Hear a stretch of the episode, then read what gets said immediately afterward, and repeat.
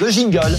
Je l'attends maintenant. On a du mal, hein On a du mal avec ce jingle. Je vous explique. Yves Cordebord et Émeric Caron, c'est un choix totalement subjectif euh, de ma part. J'ai choisi euh, différents visages de l'actualité. Rassurez-vous, je crois qu'il y a personne de la France insoumise. J'ai pas. Pas mis soir. Mélenchon, j'ai pas mis Chikirou. Vous allez être tranquille, euh, Émeric Oh, Caron. c'est Non, gentil, Laurent. On commence par le Premier ministre britannique. Mais oui, euh, Rishi Sunak qui a dévoilé ses projets pour lutter contre le tabagisme avec des mesures assez radicales quand même. Il veut augmenter l'âge légal pour fumer d'un an chaque année et lui dit que ça pourrait permettre d'éliminer presque complètement euh, le tabagisme chez les jeunes dès euh, 2040, donc la prochaine génération. On écoute le Premier ministre britannique. So I propose Je propose qu'à l'avenir, nous augmentions l'âge légal pour fumer d'un an chaque année.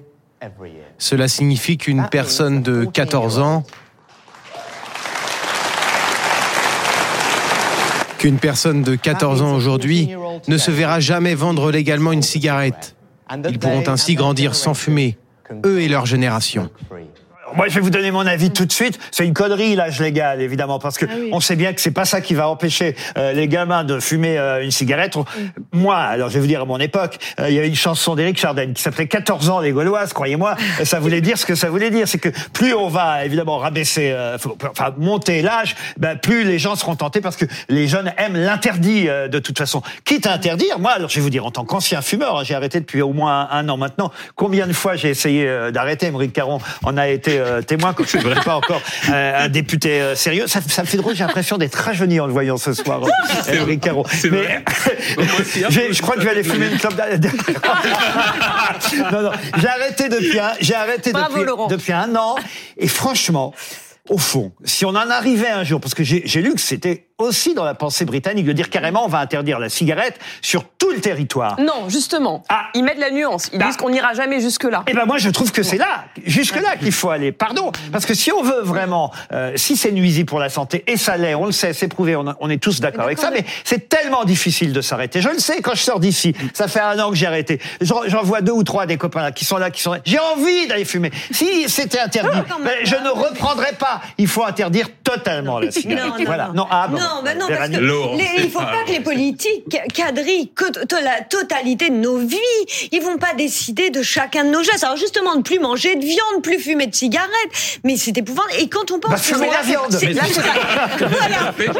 Quand- Non, mais là, c'est pas prévu, Bérénice. Non, non, Angleterre, ne c'est pas ça. cette Juste relever extrémité. l'âge de la Oui, non, mais d'accord, mais c'est quand même toujours intervenir dans les pratiques de la vie privée, même si je sais bien Bah, qu'on pourra toujours hein. m'objecter qu'il y aura des hein. conséquences euh, sur pose des interdits Non, mais- précisément pour Oui, le ensemble. Le projet exact, et c'est en ça qu'il est intéressant, le projet exact du Premier ministre britannique, c'est justement d'interdire chaque année de relever d'un an Ah oui, l'âge limite pour euh, accéder à la cigarette. Et donc, théoriquement, quelqu'un qui a 14 ans aujourd'hui n'aura jamais le droit d'acheter des cigarettes. Et c'est ainsi la manière de pouvoir permettre à ceux qui sont déjà fumeurs, qui ont déjà commencé à fumer, eh bien de continuer, puisque euh, on sait c'est parfois très dur de réussir à s'arrêter, mais d'empêcher une nouvelle génération Même de si, tomber alors dedans. moi je fume pas, mais est-ce que vraiment on vérifie à chaque fois la carte d'identité Ah, quand on achète un paquet de peut, Les cigarettes copains majeurs qui vont acheter pour vous. On, on- on essaie d'être court sur le trombinoscope à chaque fois pour passer au visage suivant. Louison. Je pense que l'interdiction à 14 ans, elle est, elle est, elle est, elle est dans un pays des punks. En plus, elle est un peu stupide. Mais soyons honnêtes, un, un adolescent de 14 ans actuellement peut avoir du cannabis et du porno. Il n'a pas le droit dans les deux cas. Ça ne l'empêchera jamais carrage de la contrebande de, de cigarettes. Deuxième visage du trombinoscope,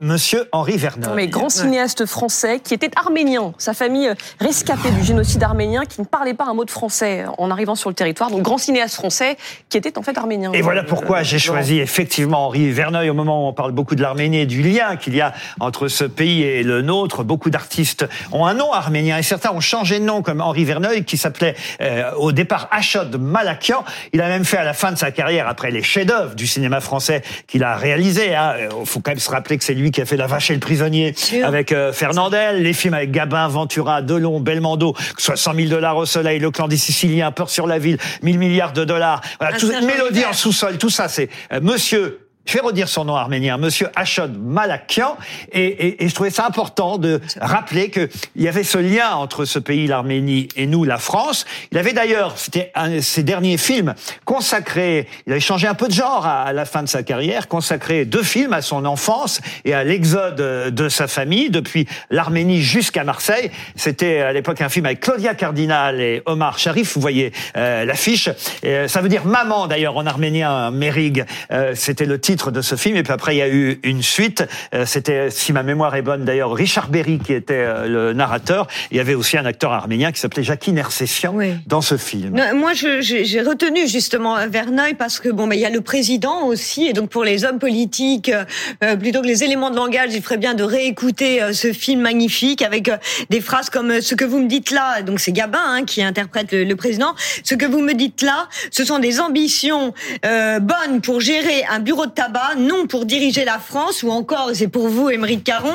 Pour donc, il milite pour l'Europe des travailleurs contre l'Europe du capital, l'Europe du travail contre l'Europe des actionnaires.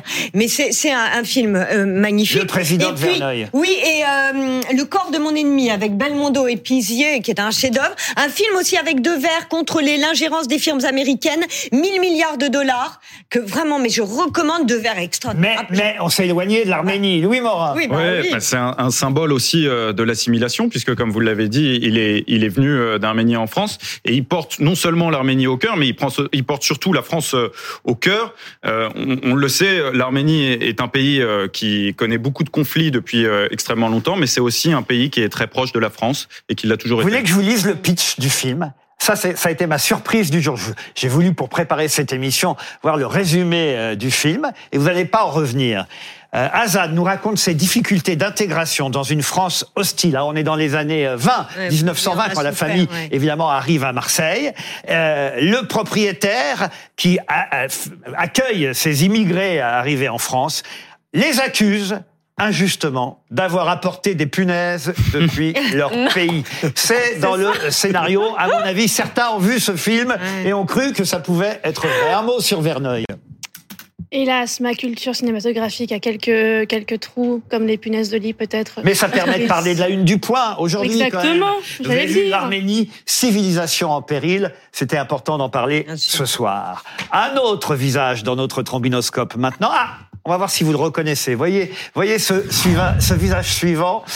Bah, moi, je l'ai. Roger Ouais. Waters. Bah. Ah, les Pink Floyd.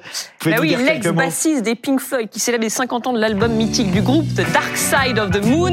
Il l'a revisité à sa manière. Vous êtes un grand fan de, de Pink Floyd Pas tant que ça. J'avais l'album. Est-ce qu'on peut voir la pochette de l'album de l'époque? Parce que c'est une pochette mythique, une pochette euh, culte. Voilà, voilà, la fameuse euh, pochette de l'album d'il y a 50 ans. Mais si euh, j'ai choisi Roger Waters ce soir, c'est pas tant pour la réédition de cet album, parce que je suis pas sûr qu'elle soit meilleure que ce qu'ils ont fait euh, il y a 50 ans quand ils étaient euh, bah, un demi-siècle plus jeunes, les uns et les autres, des Pink Floyd. Non, c'est parce que dans l'UMA aujourd'hui, on nous racontait que Roger Waters avait passé l'après-midi avec Julian Assange dans la prison de haute sécurité euh, du Royaume-Uni, où ce lanceur d'alerte, en voilà un autre de lanceur d'alerte, est en prison depuis 2019. Le fondateur des Pink Floyd a appelé à libérer Julian Assange, qui n'a commis, c'est ce qu'il rappelle, aucun crime. Qu'est-ce que vous en pensez? Ah bah, il a tout à fait raison de se saisir de ce type de sujet. Ce que j'ai vu également dans l'actualité concernant Roger Waters, c'est qu'il est euh, suspecté, accusé d'antisémitisme dans un documentaire à, à charge contre lui. Alors, on, on est vraiment au cœur de la cancel culture en réalité. C'est-à-dire qu'on le, on le prend à charge et, et lui s'en défend euh, formellement euh, pour un, un projet qu'il a eu pour dénoncer justement l'antisémitisme il y a des années et qui n'a jamais vu le jour. Et donc voilà, aujourd'hui, eh bien, Ça, c'est plus votre culture, alors, les Pink Floyd, à euh. Louison Moi, j'ai épousé un rocker, alors forcément. Mais je, Comment je- ça, vous avez épousé un On en rocker reparlera après le Bon, ok. cigarette. Mais non, je suis pas d'accord parce que c'est pas. Enfin, Roger Waters, il est quand même très très limite sur beaucoup de points. Il y a beaucoup de témoignages qui prouvent un antisémitisme bien encrassé. Et euh, c'est, enfin, lui s'en défend en disant je dénonce, je dénonce, mais il n'empêche que la, la limite est très très floue euh, et qu'on dit de lui qu'il est controversé. Euh, moi, j'appelle ça quelqu'un de peu fréquentable. Et c'est pas parce qu'on peut adorer Pink Floyd et se le remettre pendant 50 ans euh, sur le tour C'est de comme disque. Michel Sardou à vous séparer l'œuvre de l'artiste. Alors, on ne remettra pas Michel Pardon, Sardou sur le s'il vous pardon. Louison, mais pour le moment, ce sont que des, des témoignages et il n'y a pas de faits concrets, voilà, sur euh, sur Il y a, l'antisémitisme. il y a le eu un concert à Berlin a eu. avec le cochon et la, il y a- nazis. voilà, c'est un mais- On va projet qu'il passer a eu. au visage suivant, mais Monsieur Cordemort veut dire un mot, alors quand même. Bon, juste un petit mot quand même. Je veux dire, moi je l'ai eu comme client. Il est venu deux fois Ah manger à notre table et c'est un très bon gastronome et il se tient très bien à table. Il a quand même des Et qualités. qu'il mange de la viande Et il mange de la viande. Le Et il visage s'en c'est Kylian Mbappé après le match Mais hier oui. soir. Avec la déroute du PSG face à Newcastle en Ligue des Champions, le PSG battu 4 à 1 et personne visiblement n'a reconnu Laurent l'attitude de Mbappé qui semblait complètement dépassé. Est-ce que mon analyse footballistique est bonne À peu près. En tout cas, il n'était pas le seul, le pauvre Mbappé, mais c'est vrai qu'on attend tellement de lui que euh, c'est l'équipe hein, qui titrait ce matin la désillusion. euh, Et c'était quand même lui qu'on voyait au-dessus de ce titre. Donc la désillusion, il la porte sur les épaules, Kylian Mbappé. D'autant qu'on a compris quand même que c'est un peu, un peu à cause de lui aussi que les autres sont partis, euh, Lionel Messi et Neymar. Mais alors, le pire, c'est qu'ils sont partis parce qu'on disait qu'ils faisaient trop la fête. Plus Neymar que Messi. Et on apprend grâce à quelqu'un qui travaille, on va dire, dans la grande maison, on apprend que Mbappé s'est mis à faire la fête aussi. Écoutez Daniel Riolo. Alors, Mbappé, l'année dernière, je me souviens de sa fameuse phrase à l'encontre de Neymar, euh, il va falloir euh, bien manger, bien Ouais. dormir. Hmm. Mbappé, il a fait une préparation qui est moisie. Qui est moisi, ce qui est est normal, ils l'ont mis à l'écart. Eh bien, quand on fait une préparation qui est comme ça, on travaille et on sort un petit peu moins. Hmm. Parce que là où Mbappé est en train de devenir un grand leader, c'est le leader des plus grandes soirées de débauche Ah, à bah, Paris ça- en ce moment. Ça, ça si c'est le cas, c'est problématique, Daniel, Ah, t'as c'est raison. plus que problématique. Ah bah oui. Parce que les soirées que fait Mbappé en ce moment à Paris et la réputation qu'il est en train de se faire dans tout Paris en ce moment, Hmm. avec tous les gens qui parlent, il faudrait qu'il fasse très attention aux choses qui peuvent lui retomber sur la Ah, gueule bah, dans ça- pas longtemps. Mais ça, ça, je suis d'accord. J'avais déjà alerté. Ouais. Attention à ce qu'il est en train mais- de devenir, mais- Kylian mais Mbappé. ça- mais ça- Et attention à ce que les gens commencent à dire de lui un petit peu partout. Le leader des plus grandes soirées de débauche dans Paris. Alors hélas, je ne suis pas invité dans ces soirées. Est-ce que certains ont croisé Kylian Mbappé Alors lui, par contre, je l'ai jamais reçu.